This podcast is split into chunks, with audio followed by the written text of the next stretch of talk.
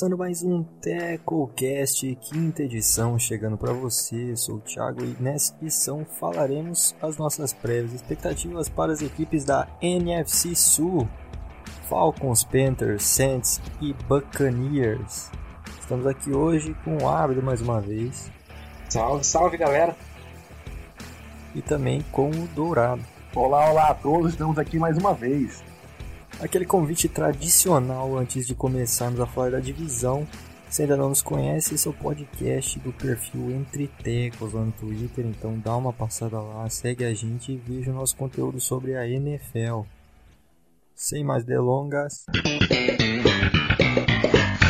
Vamos começar falando então do Atlanta Falcons, time que terminou 2019 com uma campanha 7-9, mas que nas oito primeiras semanas estava 1-7, tomando em média 31,3 pontos por partida, enquanto o nosso grande Dan Quinn, head coach, estava encarregado do setor, né? Mas a partir da semana 9, ele passou a bola para o Ryan Morris, coordenador defensivo, e o time, milagrosamente, começou a tomar em média 18,6 pontos por partida apenas, e venceu seis das oito partidas restantes. Então, enquanto Dan Quinn era o principal nome da chamada de defesa, o time tomava 31,3 pontos, né? Quando ele passou para o Ryan Morris, foi para 18,6. É uma baita de uma coincidência isso daí. A pergunta para você, meu querido Ábido, é o seguinte: Dan Quinn é a grande pedra no sapato desse time e o porquê que ele é?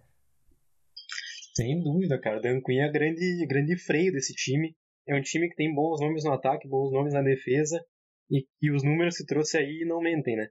É uma diferença de quase o dobro de pontos tomados enquanto ele achava que era coordenador defensivo. A defesa, nesses oito primeiros jogos, era uma comédia, uh, totalmente perdida, e terminou um 7 nesses oito primeiros jogos porque o, o Julio Jones virou um jogo num, num screen no último minuto contra os Eagles, se eu não me engano, então era para ter terminado 0-8 nesses oito primeiros jogos de uma tentativa falhada dele chamar a defesa. Uh, e no ataque também a gente nota que por mais que ele tenha uma talvez um, conhecimento, uma prática maior, funciona bem, mas mesmo assim em alguns momentos uh, são chamadas meio meio óbvias demais, até meio uh, ridículas, que parecem chamadas de college, assim, chamadas de ah, eu tenho Julio Jones e Calvin Ridley, então ele lança três ou quatro verticals seguidos, assim, pensando, não, eu tenho um bom quarterback, um bom recebedor, vai dar certo.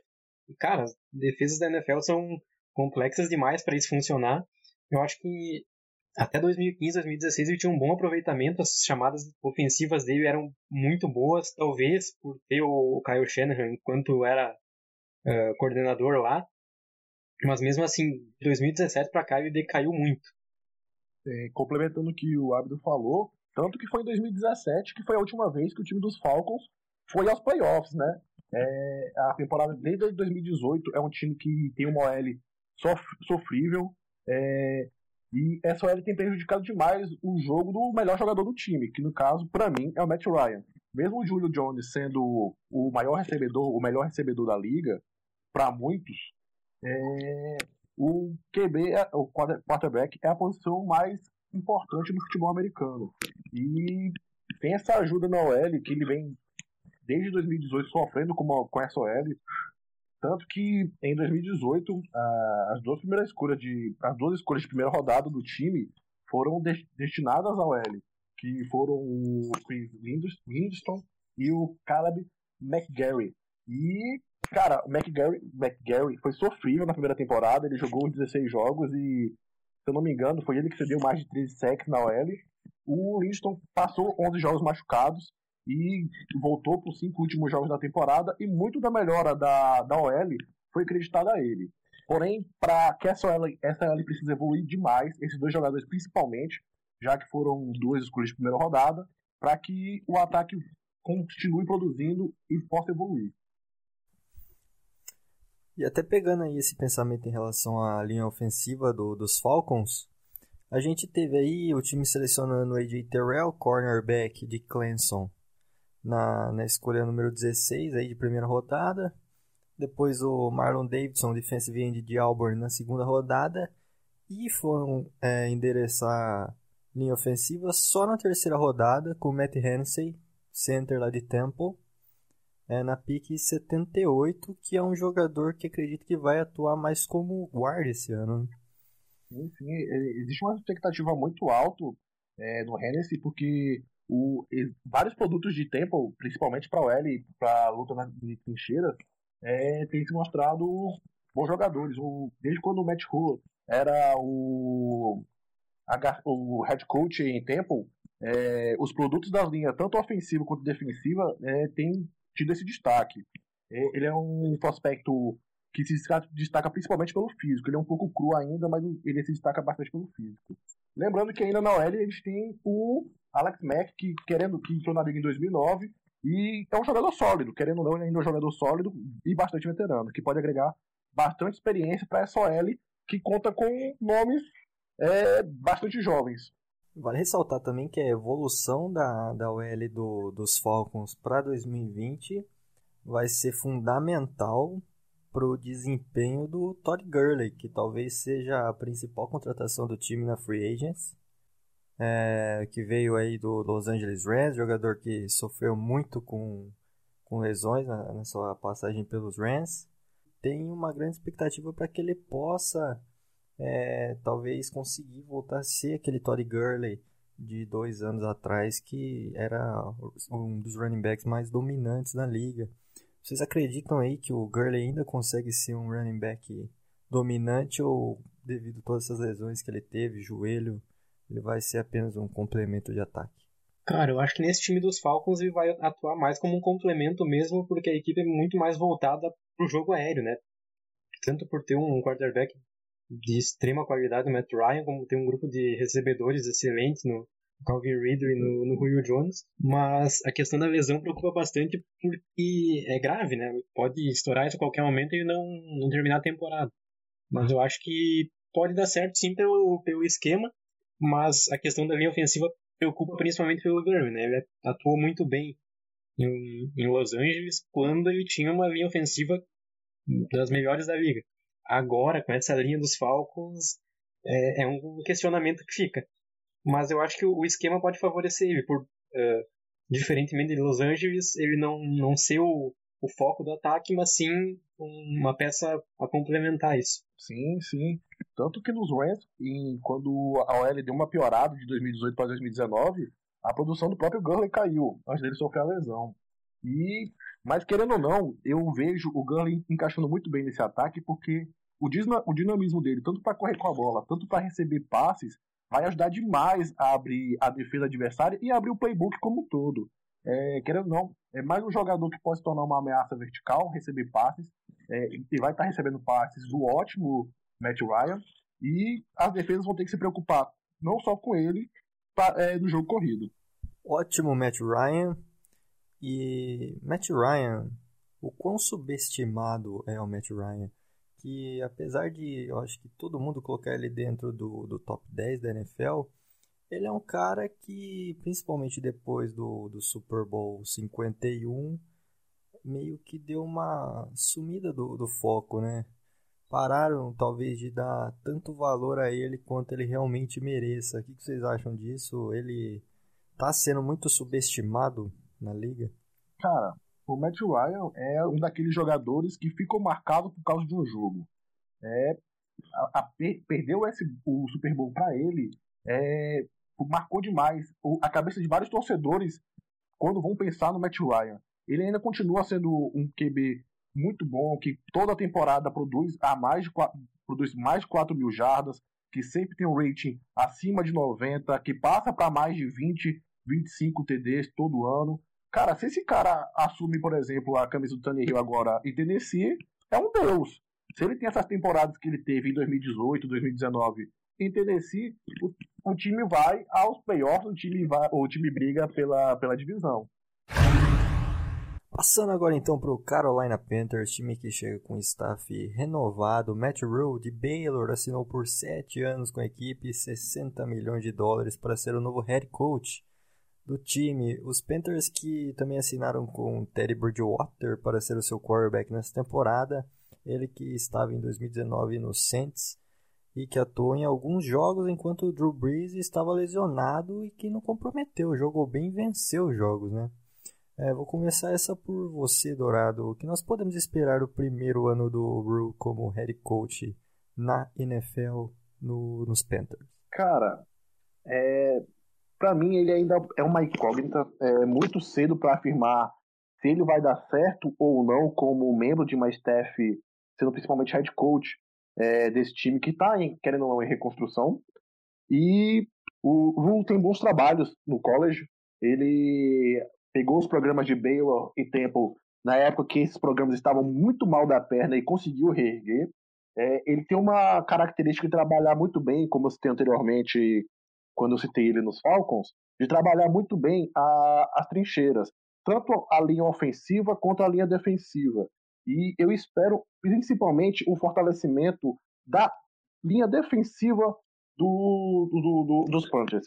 É uma coisa que a gente já viu, o tanto que é, o, o time focou a defesa do draft, é, a escolha do Gross Matos para ser um defensive end que vai gerar um número de sacks, é um, um, foi uma boa escolha na segunda rodada, já que ele era um prospecto avaliado para a primeira rodada. E temos que ver que, a linha, que essa linha defensiva que o Lula vai trabalhar perdeu bons nomes, como o Vernon Butcher e o Mario, e o Mario Addison, ambos que foram para os Bills. É, eu acho que o Dourado foi bem, bem cirúrgico. A mentalidade do Rule é essa mesmo, de formar uma linha defensiva forte. Isso fica claro nas duas primeiras escolhas, né? Derrick Brown na primeira e o Grossmato na segunda. É uma mentalidade defensiva. Não me engano, as seis ou sete picks dos Panthers foram na defesa. Então, acho que fica bem clara essa, essa mentalidade dele. E essa linha defensiva dos Panthers é bem interessante, tem nomes bem legais. O Derek Brown, o Gross agora chegando. O Brian Burns é um prospecto de, do ano passado, mas que era muito bem cotado. E o Kawan Short, apesar de estar no, no final da, da carreira, ainda é um, um, jogador bastante sólido. Então essa linha não é o maior problema do time. Eu acho que vai precisar ser desenvolvida com certeza. Eu acho que o, o projeto do Matt Rule até é um contrato de 6 ou 7 anos, não visa de modo algum ganhar nesse ano mas sim desenvolver esses jogadores, como o Vitor Gross Matos e o Derek Brown, para daqui a 4 ou 5 anos estar tá com uma, uma das talvez melhores linhas defensivas da, da NFL. Acho que o grande problema da defesa do Carolina Panthers é achar alguém para entrar no lugar do Luke Kuechly, né? Que é um cara que mesmo veterano ainda tinha números extraordinários e que vai fazer sem dúvida uma falta absurda no corpo de linebackers do time, né? Com certeza, cara. Eu acho que o, o Kicker foi tranquilamente dos melhores linebackers que eu vi jogar nesse, nesse tempo que eu acompanho. Era um jogador incrivelmente. Da história. Com Fácil. certeza. Eu acho que eu colocaria nessa.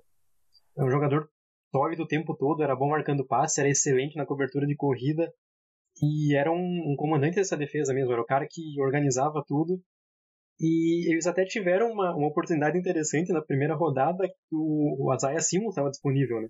para ter uma substituição, não digo altura, porque ninguém sabe o que vai virar, um grande potencial, mas calma lá, não é, um, não é sempre que se acha o kicker no draft, mas preferiram ir com um defensive tackle, então talvez seja uma escolha questionável nesse sentido, talvez eles teriam um substituto na mão para pegar e pegar um outro jogador. É, comentando a saída do Kiko, é uma saída que vai, vai impactar bastante essa defesa, uma defesa que já não foi bem ano passado, principalmente contra o jogo corrido, sendo ranqueada como a 29 é, parando o ataque terrestre, certo? A, a chegada do Grossmato e principalmente do Brown, o Brown é um defensive tackle que lembra bastante do Chris, Jones, tanto pelo físico quanto pela, pela qualidade que ele consegue trazer ao interior de uma linha defensiva.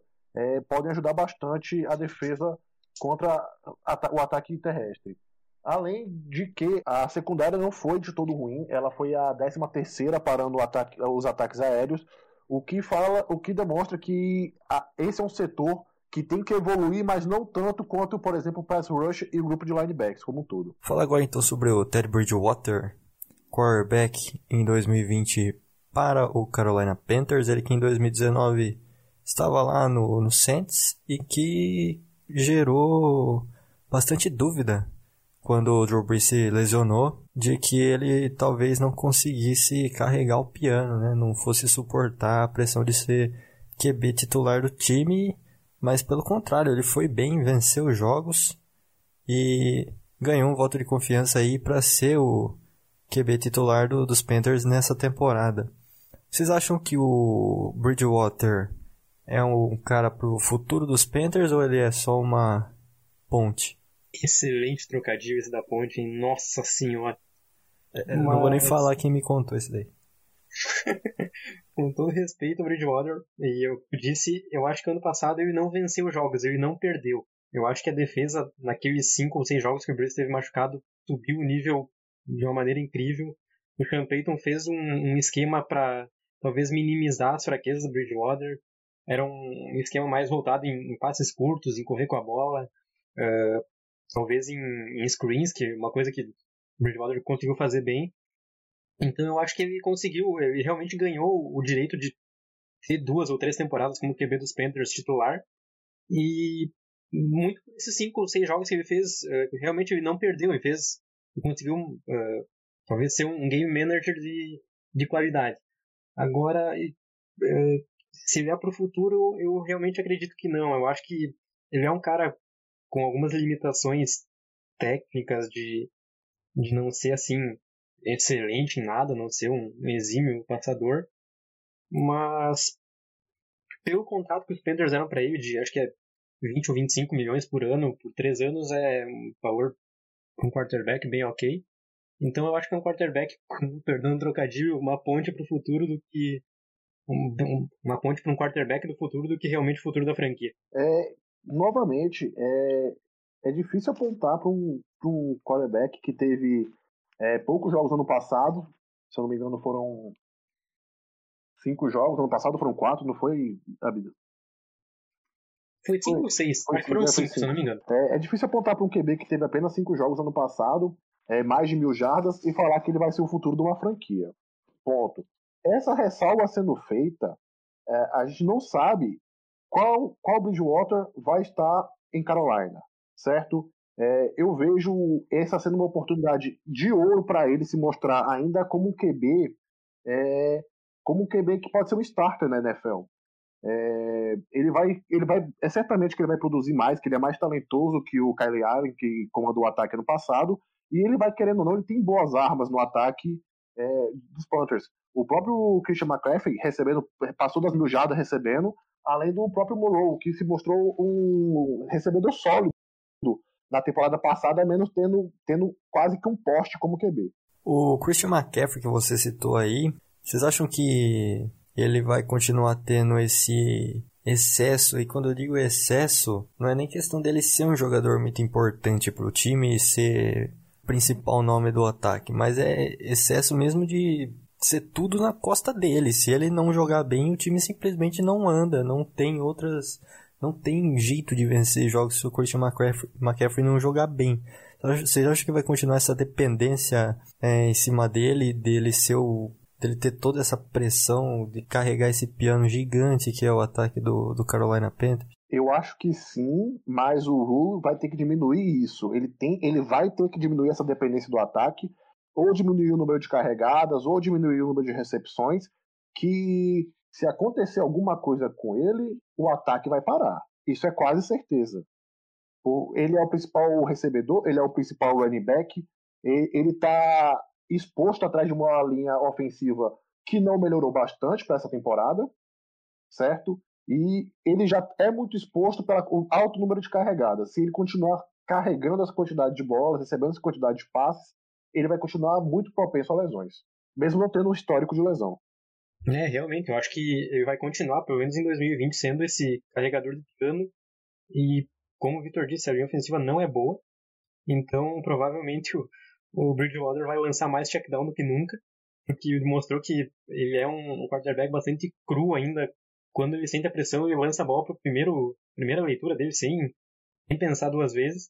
Então, o McCaffrey, por ter essa qualidade recebendo, vai ser usado mais ainda. Mas eu acho que realmente isso não é não é uma coisa assim, saudável para o futuro, porque, como o Vitor disse, no momento que ele machucar, Deus queira que não, mas a gente sabe que pode acontecer, uh, o ataque da equipe se vai. Sim, o McCaffrey ele, no, nos Panthers, ele. A gente poderia comparar, poderia com Ezekiel Elliott no, no Dallas Cowboys em 2016, que também era a principal principal nome do ataque do time, também era de certa forma um carregador de piano.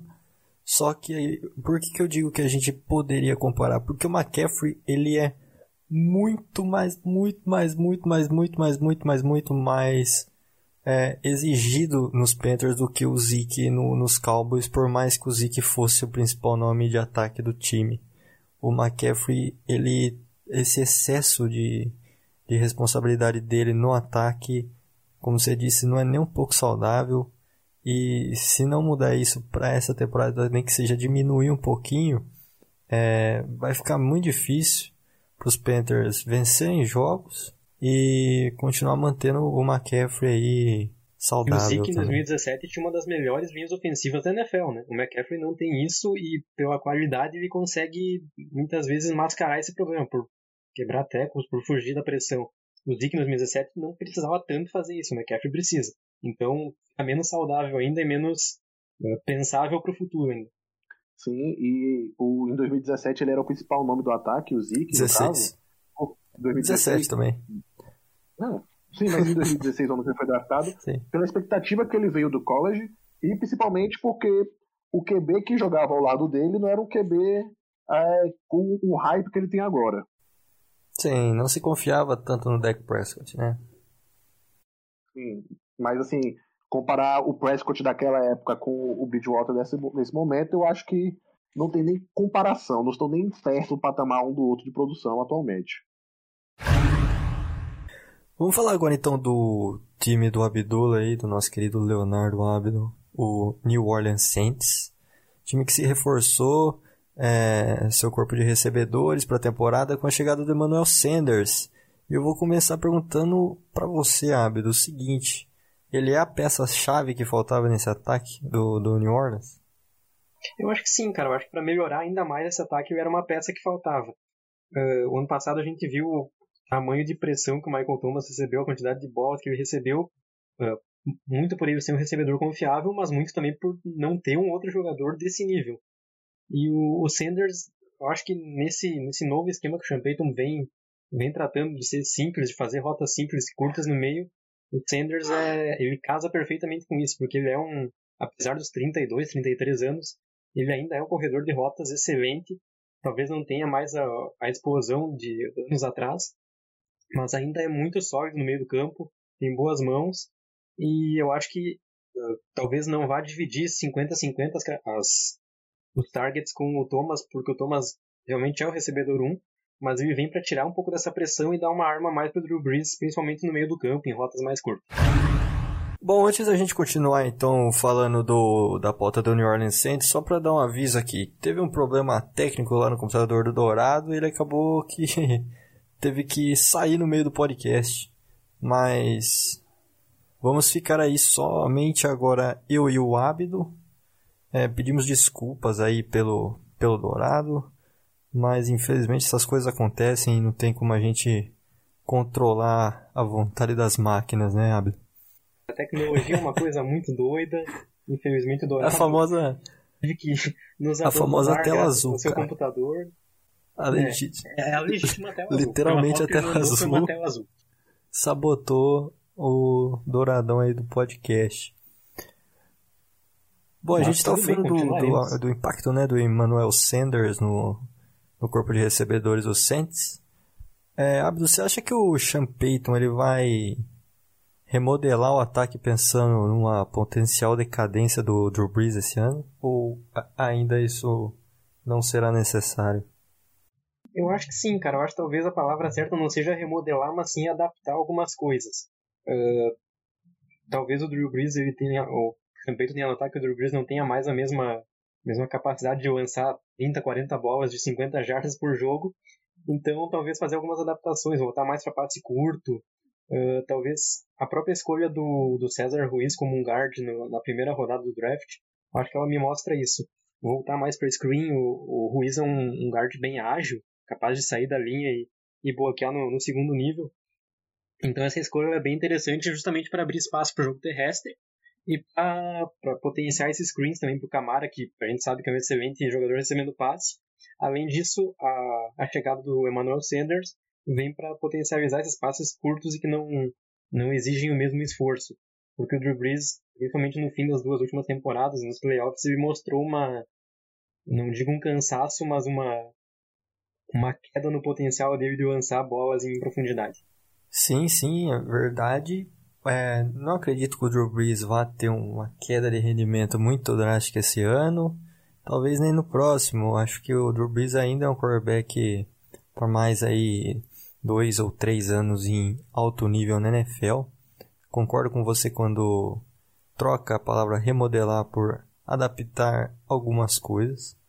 É, já vinha acontecendo isso se a gente for ver na temporada passada, é, rotas mais curtas aí, o Michael Thomas trabalhando muito bem pelo meio do campo e acho que tende a, a se manter, a, tende a, a continuar essa mentalidade e talvez algumas adaptações mínimas. Bom, falando da defesa um pouco do, do New Orleans Saints, a gente tem que destacar uma perda imensurável, triste e lamentável na secundária, que foi a saída do grande Laepo, né? É, Laepo o maior cavalo de Troia que eu já vi. O que, que existe de melhor que você passar um jogador ruim, um jogador que entrega o jogo pro seu rival de divisão? Olha só que ideia genial. Você passa um jogador que entregou o jogo pro seu rival de divisão, agora ele vai entregar o jogo. E com a saída do Laepo, a gente pode afirmar que falta profundidade nessa secundária. É preocupante a falta de profundidade na secundária do Saints é um ponto que talvez de toda a defesa é o ponto que mais me preocupa. Não por faltar jogadores bons, porque você tem o, o Lattimore, o Janoris Jenkins, que cumpre bem a função, o Marcus Williams é um bom safety, chegou mal com Jenkins, mas é aquela secundária que está a uma lesão de a temporada ir para o espaço. Isso aconteceu, por exemplo, no jogo dos playoffs ano passado, aquele fatídico jogo contra os Vikings, que no passe que o Tyrion recebe de 40, 50 jardas do, do Cousins no, no overtime, o Lattimore estava machucado na sideline. Então entrou o Patrick Robinson, se eu não me engano, que era o 25 cornerback do time, não conseguiu marcar o Tyrion, o Tyrion recebeu e deu o que deu. Então, é uma secundária que tem bons nomes, mas falta profundidade nesse sentido. Uma lesão e a temporada pode É, o time não endereçou a posição no draft, é, mas endereçou para outra posição de defesa que o, também existe um, uma certa desconfiança, principalmente por causa de lesões, né, que é o corpo de linebackers. Escolheu aí o Zach Baum, excelente prospecto de Wisconsin, na terceira rodada, e também chegou agora mais recentemente o Bradham, que não renovou com o Eagles, o linebacker veterano. Vou perguntar sobre ele. Você acha que ele chega com que status no, no elenco do Saints? Cara, eu acho que ele chega para ser titular do lado do Demario Davis. Demario Davis na minha humilde opinião clubista, foi dos três ou quatro melhores linebackers da temporada passada. Jogou o fino da bola, fez de tudo um pouco.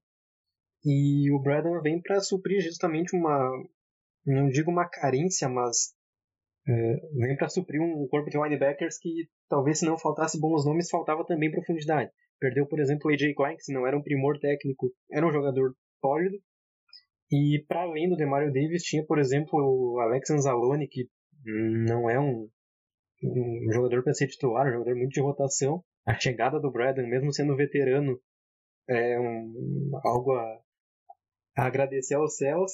E o Zac Ball eu acho que é um prospecto que vem meio cru, precisa ser, ser lapidado ainda e talvez seja mais pensando no futuro, ou mesmo jogador de rotação. Eu acho que os dois titulares hoje é Demario Davis e Braden. E daí para rotação tem o Anzalone, o Baum, o próprio Kiko Alonso, que apesar de veterano ainda produz um pouco. É, no último podcast a gente comentou que o, o Pedro Horm estava aqui também sobre a IFC Norte.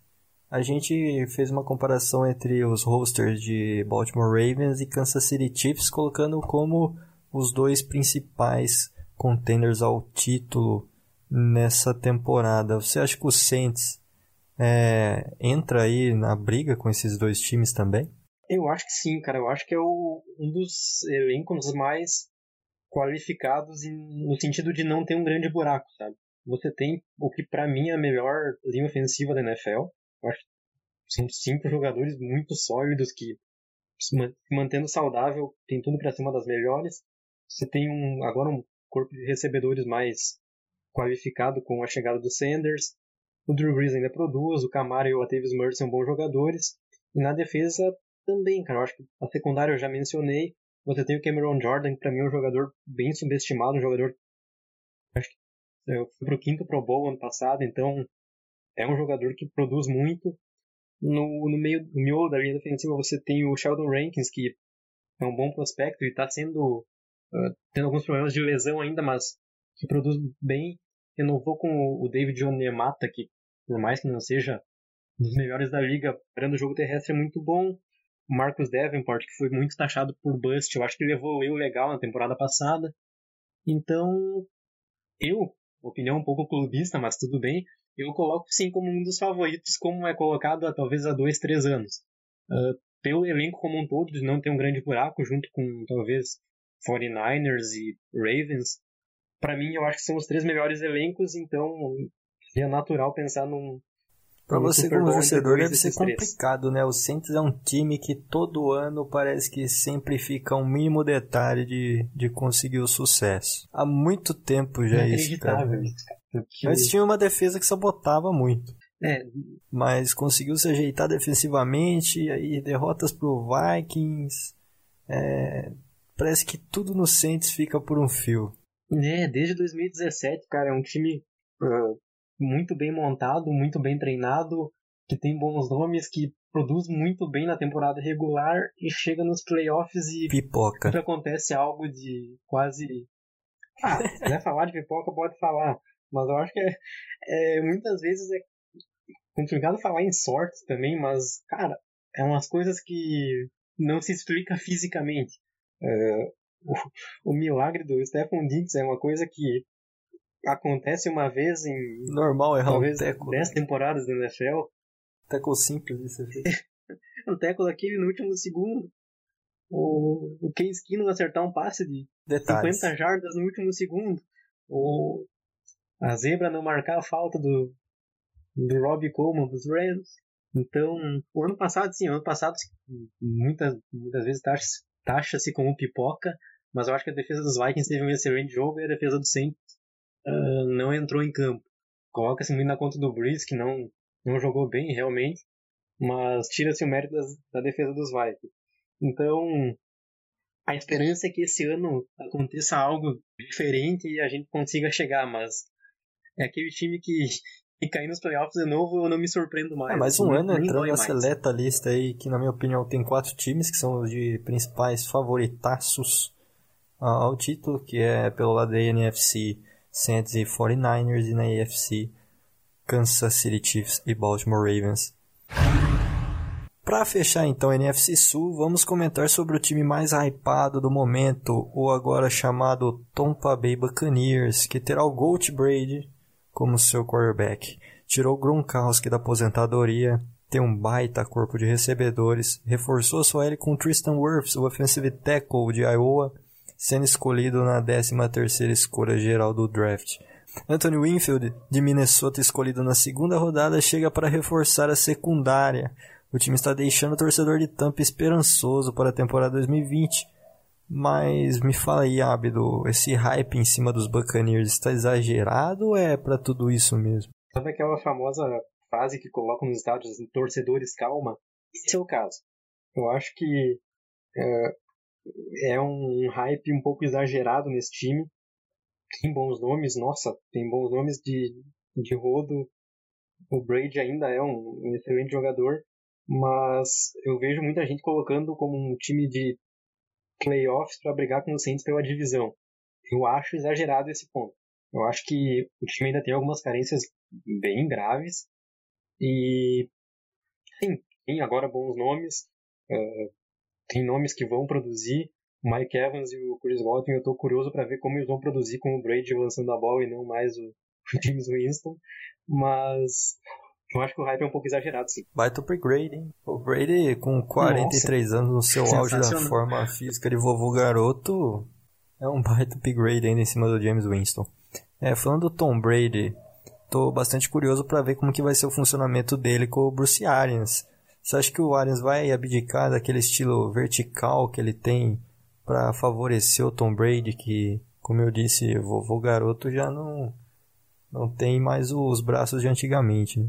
É, eu acho que sim, cara. Eu acho que não abdicar completamente, porque o Brady ainda, para mim, ainda tem capacidade de lançar bolas mais longas, mas talvez trabalhar melhor passes curtos. Eu acho que a chegada do Gronkowski talvez demonstre um pouco isso, apesar de não ser ainda, não ser mais o, o mesmo Tyrande de quatro ou cinco temporadas atrás.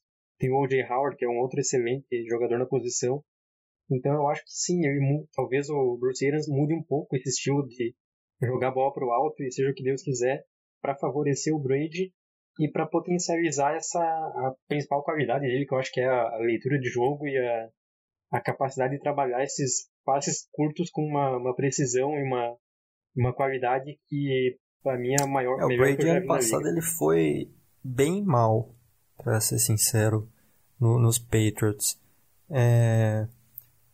Qual é a sua perspectiva em relação a esse 2020 do Tom Brady? Você acha que ele vai ser aquele, aquele cara do, do ano passado? Vai conseguir elevar o nível? Como que você acha que ele vai, vai se sair no, com seus 43 anos aí em Tampa? É, é uma pergunta complexa porque se por um lado ele tem um corpo de recebedores muito mais qualificado, enquanto que no, no Patriots ele tinha o Edelman e praticamente nada mais durante boa parte do, do campeonato. Dessa vez ele tem Mike Evans e Chris Godwin, que são talvez para mim uma das duas ou três melhores duplas da liga. Só que por outro lado, ele vai ter uma linha ofensiva que é para mim bastante inferior àquela que os Patriots tinham no passado. Eh, eu não confio nem um pouco nessa linha do, dos Buccaneers. Acho que a escolha do, do Tristan Wirfs é excelente, vem para ser titular no primeiro ano. Mas, para além disso, cara, eu não vejo uma, uma linha que vai conseguir proteger muito o Brady. E a gente sabe que a mobilidade dele em 2000, 2001 já não era grande coisa, agora ele é, é praticamente um poste. Ele tem aquela mobilidade de sentir a pressão, de escalar o pocket, mas não espere ele fazendo um tiro de 10, 12, não, 12 é jardas para ganhar um first down. Calma lá, nunca é fez é isso. cara paradão. Nunca fez isso. É, exatamente. É, não, não espero que ele vá fazer isso com. É, outro destaque, não tem como falar do Tampa Bay Buccaneers sem falar do Rob Gronkowski agora, né? Que volta aí depois de um ano sabático, parecido com o que fez o Jason Witten no Dallas Cowboys. É, só que com uma diferença, o Gronkowski volta sendo colocado ainda com status de um dos melhores da liga. Você acha que ele ainda tem esse status? Hum, eu acho que não, cara, porque ele não tinha esse essa capacidade desde 2018. Na temporada 2018, se você pegar, ele já era um jogador de menos recepções e recepções menos menos difíceis. Eu acho que a tua comparação com o Jason Witten é bem interessante porque eu acho que ele vem para fazer justamente o trabalho que o Jason Witten fez ano passado nos Cowboys. Essa rotinha curta de 4, 5 jardas no meio do campo, esse desafogo pro Tom Brady que ele faz muito bem. Então eu acho que ele vem para ser mais esse jogador de uma leitura simples para ganhar um first down em terceira descida do que aquele jogador de quatro ou cinco temporadas atrás que era capaz de correr 40 jardas e receber um passe lá na, na end zone com uh, talvez a capacidade de, do melhor Tyrande que já jogou. Então eu acho que ele vem para fazer essa rotinha spot ali no meio do campo de 3, 4 jardas e não essa, essa esse trabalho que exige muito mais e uma capacidade física que ele já não tem, eu acredito que não tenha, pelo menos voltando É, é complicado, eu concordo com você, apesar de não me arriscar cravando qualquer coisa do tipo, porque é, é difícil do, duvidar de Tom Brady, Robert Gronkowski, né, esses caras diferenciados.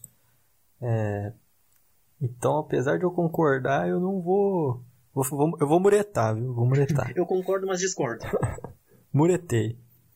Outro jogador muito interessante do Tampa Bay em 2020 é o Christian Val, running back vindo de Vanderbilt na terceira rodada, na pick 76 do draft, que vai, vai dividir aí a responsabilidade é, de ser o running back do time ao lado de agora Alexandre McCoy, que foi contratado essa semana. É, o Val é um cara que vai ser mais ou menos o James White do, do Tom Brady no Tampa Bay Buccaneers, né? Pode ser, pode ser, cara. Eu acho que é uma, uma situação semelhante àquela dos Patriots mesmo. Porque além desses dois tem o Ronald Jones ainda, que é um jogador de acho que segundo, terceiro ano que até agora não demonstrou assim ser um grande jogador, mas tem as suas qualidades. Então eu acho que esse backfield vai passar muito por dividir as carregadas, as recepções entre esses três jogadores. O McCoy é um veterano, que talvez não dê para esperar grande, grande produção nesse, nesse 2020. Ano passado, com os Chiefs, ele já teve alguns jogos que ficou simplesmente inativo por alguma, alguma situação que a gente não sabe. Então, eu acho que ele vem para complementar, talvez uma situação de, de goal line, alguma coisa assim. E provavelmente as, as carregadas vão ficar com o Ronald Jones e o Christian Vaughn vai realmente jogar como um, um James Ele é muito bom recebendo passes, né? A carreira no college dele, é, ele sempre fez muito bem essa função. Tom Brady não é uma crítica, tá? Adora um passezinho pra running back. É aquilo, né? Se funciona, vamos fazer. Sim, se tá no jogo é pra usar, né, cara? Sim, com certeza. E isso funcionava incrivelmente bem nos Patriots, né? Porque eles faziam essas jogadinhas de 4, 5 jardas e você Sim. pensava, ah, isso não vai dar em nada. E eles atravessavam o campo fazendo jogadas de 4 ou 5 jardas. Fala um pouquinho então sobre a defesa do Tampa Bay Buccaneers, que é o principal ponto de interrogação nesse time, é o que pode fazer talvez a engrenagem não rodar e, o, e os Bucks não atenderem às expectativas que vêm sendo colocadas em cima do time para a temporada 2020. O principal ponto fraco desse setor é a secundária, né? Teve uma escolha interessantíssima na segunda rodada com o Anthony Winfield, safety de Minnesota, que é um exímio interceptador, é um cara que não pode ver a bola que já já fica louco para agarrar, levar embora para casa, mas é um, ainda um setor muito fraco, né? É, eu acho que foi a principal fraqueza no passado, foi um dos, se não me engano, dois ou três piores times contra o, o, jogo, o jogo aéreo. Então, essa escolha do Anthony Winfield é interessante para reforçar esse, esse setor. Tem o Colton Davis, que é um, um bom jogador, talvez esteja se desenvolvendo ainda, mas tem um potencial de ser um, um bom jogador na, na secundária também. Só que eu destaco principalmente essa, essa linha defensiva, cara. Uma linha defensiva muito forte. Tem o, só pelo miolo, o Ndamukonsuki, ainda, apesar de ser veterano, produz bem. O Vita Veia, que é um jogador pouco falado, mas que também demonstrou um, um grande potencial. Eu acho que é um bom jogador, talvez uh, esperaram demais dele no, no primeiro ano e não correspondeu, mas eu acho que deve se tornar um dos melhores da liga, dos, talvez 10 melhores defensive tackles da liga no futuro, talvez me cobrem isso. E tem o Shaquille Barrett, né, cara, que, talvez teve o melhor ano da carreira ano passado, produziu muito, foi um terror na, na vida dos quarterbacks adversários. Então, além disso, tem o Lavonte David, que é um bom linebacker, o Devin White também, escolha de primeira rodada, deve melhorar ainda mais esse ano. Então, eu acho que o grande ponto fraco dessa defesa é realmente secundária. Antes de encerrar, então, vamos para os nossos palpites para a NFC Sul. Vamos começar aí, então com o Atlanta Falcons. E aí, Abno, o que você espera do, dos Falcons? Cara, a campanha, vamos lá. Eu acho que é uma equipe melhor do que o ano passado. Eu acho que o Dan Quinn aprendeu que ele não pode chamar defesa. Não pode chamar nada. Mas ainda, eh, ainda assim é uma equipe que vai brigar pela. Acredito que é a segunda posição da divisão. Eu projeto aí talvez um 8-8 e o Dan Quinn dança no final da temporada. Atlanta, Atlanta Falcons 10-6 em 2020. Achei ousado. Ousado, mais profético. Nossa. Carolina Panthers. Carolina Panthers, um time em reconstrução. Eu acho que nem eles têm essa, essa ideia de chegar longe esse ano. Eu acho que o próprio contrato do novo head coach diz isso. Eu acho que é um projeto para o futuro. Então eu projeto aí talvez cinco vitórias 5-11 e um, uma pick no top 8 ou 10 do próximo draft. Tá ok, então eu aposto aí num 6-10 pros Panthers. Uma vitóriazinha a mais do que no ano passado. Agora seu time, cara, New Orleans Saints, vem como pra essa, pra essa temporada 2020? Eu acho que o que a gente viu ano passado pode se repetir. Eu acho que o calendário na temporada regular é um pouco mais difícil, mas eu acho que um, ano passado foi 13 13, então diminui um pouco 12 4 esse ano e não consegue o, o first round bye, mas vai mais longe nos playoffs. E essa é uma previsão profética. A profecia, cara. Eu vou com você, cara. Posso também no 12-4. É, o calendário na temporada regular é, é mais difícil do que no ano passado.